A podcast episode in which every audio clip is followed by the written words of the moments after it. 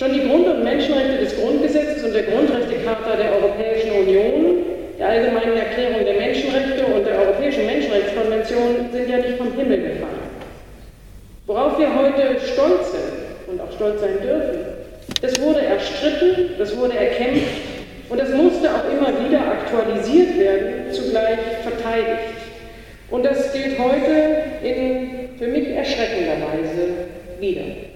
Die Grund- und Menschenrechte entstanden in den Revolutionen des 18. Jahrhunderts und auch die europäischen Kulturtage beginnen insofern nicht zufällig mit Revolution, sehr freundlich für Anfänger.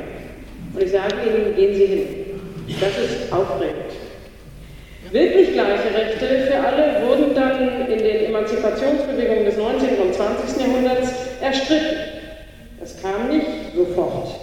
Im Kampf um Wahlrecht zunächst, auch für Arbeiter, auch für Frauen, und dann immer deutlicher im Kampf um soziale Gleichbehandlung, nicht nur formale Versprechen, sondern soziale, spürbare, erfahrbare Gleichbehandlung und gegen jede Form der Diskriminierung. Gegen Antisemitismus, das große Nie wieder, gegen Sexismus, gegen Rassismus, gegen die Ausgrenzung Behinderter, all das und mehr. Und das ist weder selbstverständlich noch jetzt einfach mal für immer geklärt. Ministerin Bauer hat es gesagt. Es gibt sehr scharfe Kontroversen und gerade im 21. Jahrhundert sind sie wieder schärfer geworden, diese Kontroversen. Und auch das verdeutlichen diese europäischen Kulturtage. Hier nämlich werden auch und gerade deshalb die Frauen nicht vergessen im Jubel über die Fraternität. Wir werden sehen, ob die französischen Nachbarn sich da durchsetzen, das in Solidarität zu verändern, als Nebenwiderspruch oder Gedöns, denn man muss ja nicht gucken, oder gar als genderwahren Übel denunziert, sondern hier wird anders, aber kontrovers über Männlichkeit, die gehört nämlich zwingend dazu, über Geschlechteridentitäten, über Frauenfeindlichkeit und über all die Themen, die damit sehr kompliziert zusammenhängen, diskutiert. Das ist das Entscheidende, um dann einen Grundkonsens zu finden, mit dem wir wechselseitig im Respekt leben wollen. Gleiche Rechte für alle. Hier im ZKM eben nicht einfach Technik ausgestellt oder gar fetischisiert oder vergöttert, sondern es werden eben auch die Defekte diskutiert. Was sind dann gleiche Rechte für alle? Und das Staatstheater zeigt nicht einfach Stücke aus dem Ausland und sagt, guck mal, ist interessant, was die da so haben, sondern inszeniert zwecks Debatte, stellt, wie auch sonst, das sozusagen verwöhnt gewohnt, manchmal provokant, immer produktiv Fragen.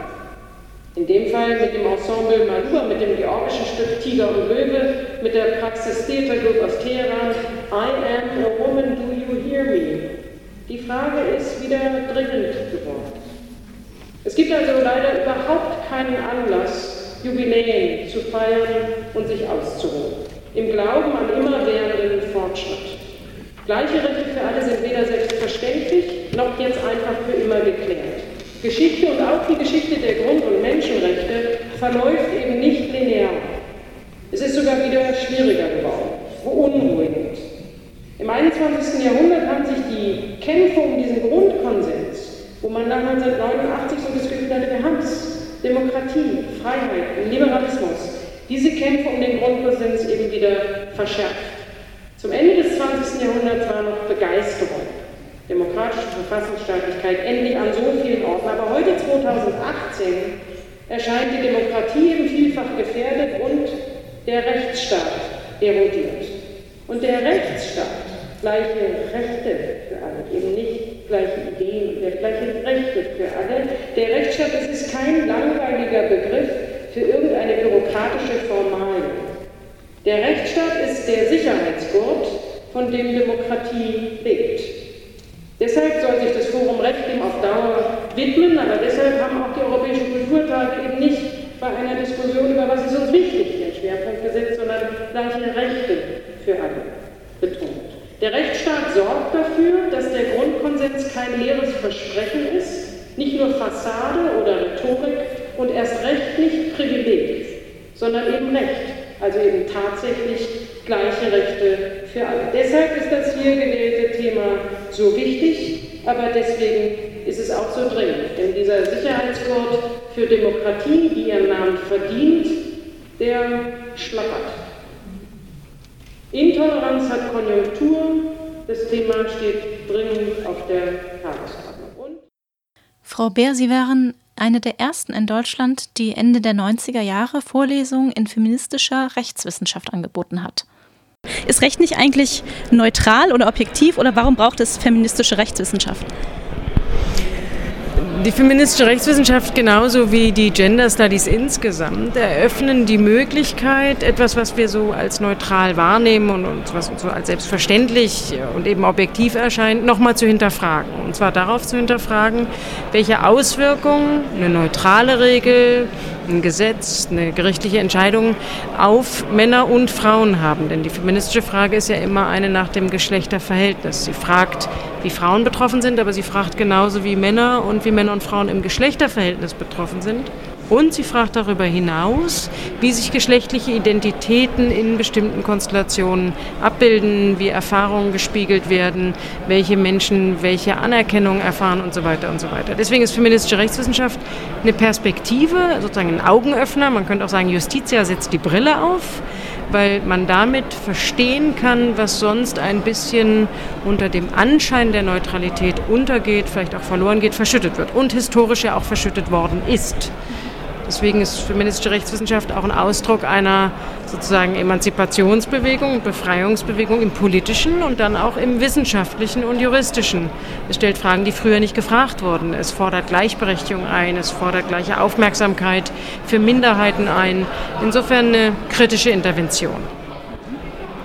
Ähm Frauen sind nach wie vor in vielen beruflichen äh, Positionen immer un un unterrepräsentiert. Es ist viel diskutiert. Wie sieht denn derzeit das Geschlechterverhältnis am Bundesverfassungsgericht aus?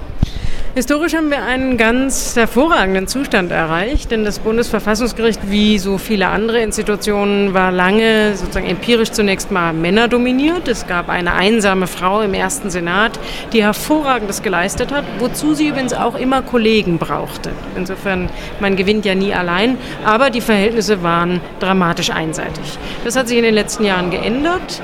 Als ich in den ersten Senat kam, gab es bereits zwei Richterinnen von acht. Mittlerweile gibt es sieben Richterinnen von 16. Also wir nähern uns der Parität. Der zweite Senat ist bereits paritätisch. Das ist eine Entscheidung der politischen Parteien, die ja die Vorschlagsrechte haben fürs Gericht. Aber wir sehen auch, dass es da vielleicht einen Sinn und eine Wertschätzung dafür gibt, dass unterschiedliche Perspektiven zusammen erst einen Konsens erzeugen können, der auch gesamtgesellschaftlich dann akzeptabel ist. Das Schöne ist, dass wenn Sie ein gutes, ausgewogeneres Geschlechterverhältnis in so einer Institution haben, dass es dann nicht mehr nur darauf ankommt, ob da Frauen und Männer sind, sondern auch, ob diese Frauen und Männer unterschiedlich denken, unterschiedlich sozialisiert sind, aus einer Großstadt, einer Kleinstadt kommen, konservativ, progressiv oder sonst wie. Also wirklich Diversität anfängt wichtig zu werden und das ist das Produktive bewegt euch, war heute ein Aufruf von Ihnen am Ende Ihres Vortrags. Gibt, welchen Ratschlag würden Sie jungen Frauen insbesondere heute geben, wenn sie sich für feministische Themen oder auch für Gleichstellung engagieren?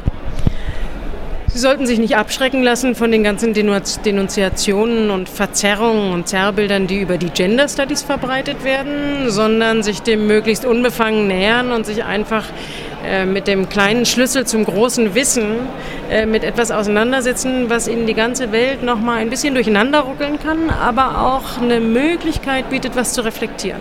Das Schöne an den Gender Studies ist, es stellt die kritischsten aller Fragen. Es gibt Ihnen nicht unbedingt eine Antwort, aber das Glück ist, dass Sie sich die dann selbst erarbeiten können. Insofern ein bisschen Unbefangenheit, ein bisschen Mut, auch das zu tun, was im Mainstream vielleicht nicht ganz so super ankommt und angesagt ist, ein bisschen so gegen den Stachellöcken äh, das ist eine Tugend, die man da braucht, aber dann wird es auch richtig spannend.